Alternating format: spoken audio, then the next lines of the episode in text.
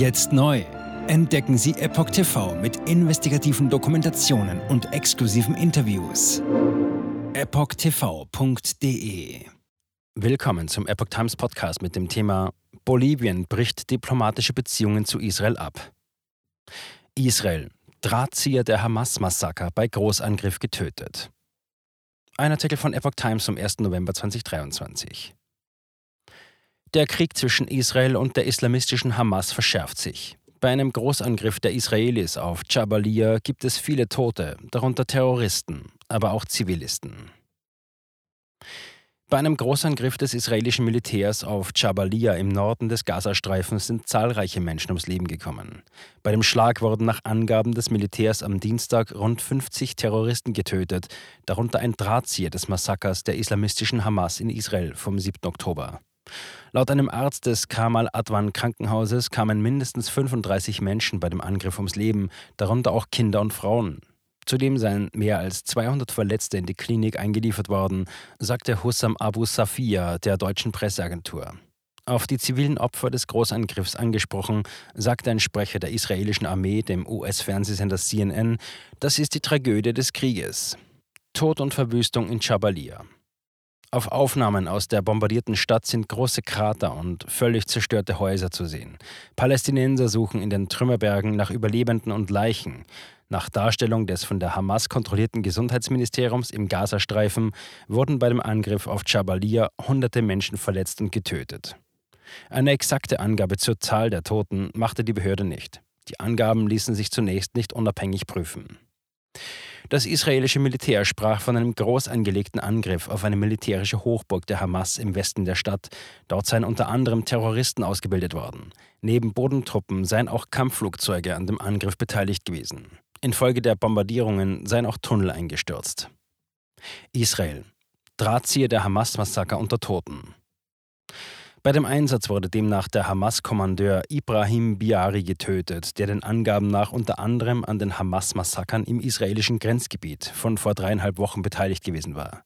Dieser habe sich, wie für die Hamas üblich, zwischen Zivilisten versteckt.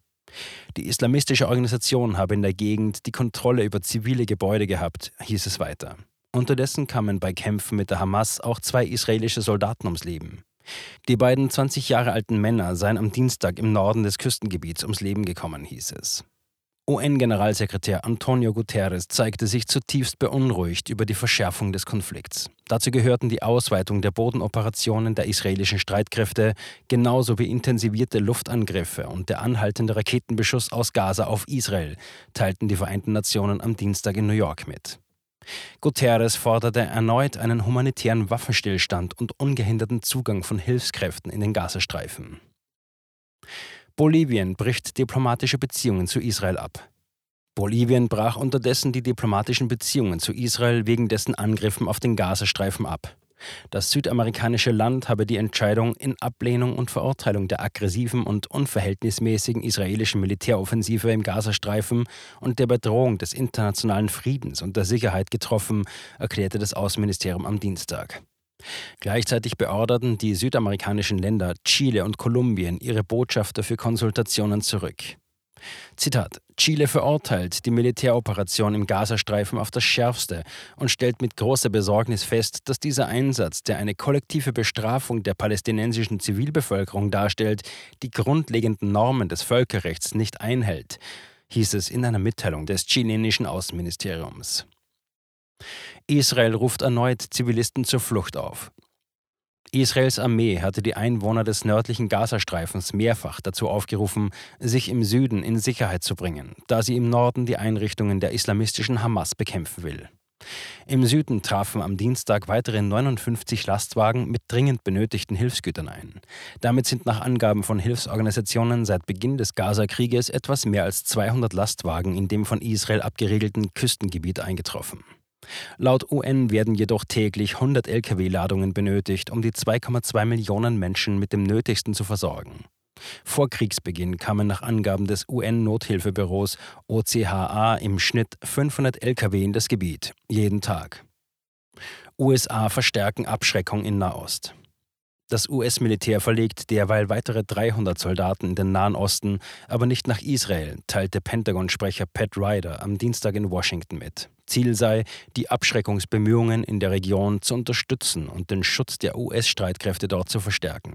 Die USA verlegten zuvor bereits mehrere Kriegsschiffe und Kampfflugzeuge in die Region. Im Irak und in Syrien waren US-Kräfte in den vergangenen Tagen Ziel von Attacken pro-iranischer Milizen was am Mittwoch wichtig wird. Der Grenzübergang Rafah zwischen Ägypten und dem Gazastreifen könnte nach Angaben des ägyptischen Roten Halbmondes geöffnet werden, um verwundete Palästinenser zur Behandlung nach Ägypten zu lassen. Die Mitarbeiter seien informiert worden, sich für Mittwoch bereitzuhalten, sagte der Generalsekretär des Roten Halbmonds im Nordsinai, Raed Abdel Nasser, der deutschen Presseagentur. Rafah ist der einzige Übergang im Gazastreifen, der nicht von Israel kontrolliert wird.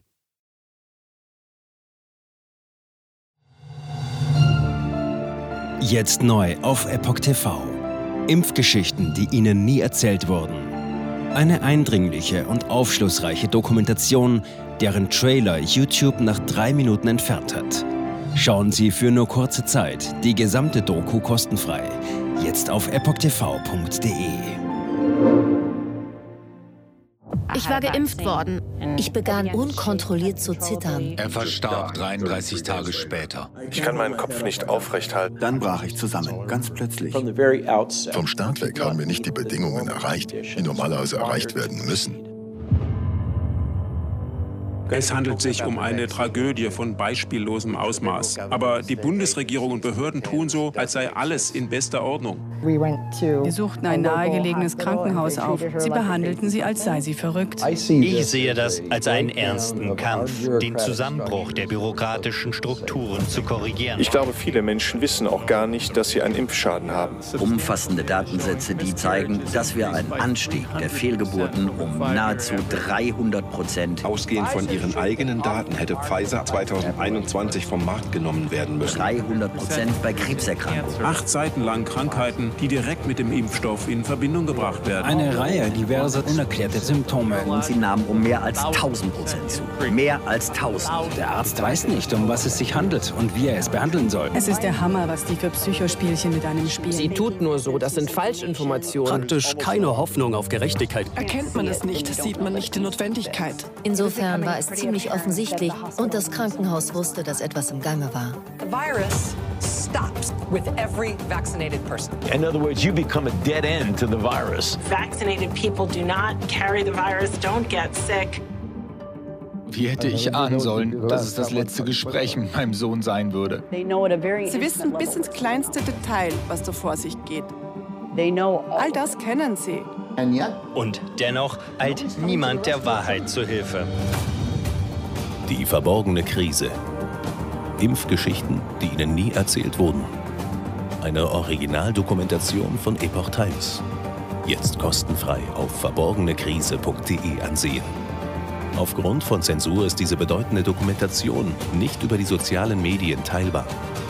Leiten Sie diesen Link an Freunde und Bekannte weiter und tragen Sie so die Botschaft dieser mutigen Menschen in die Welt.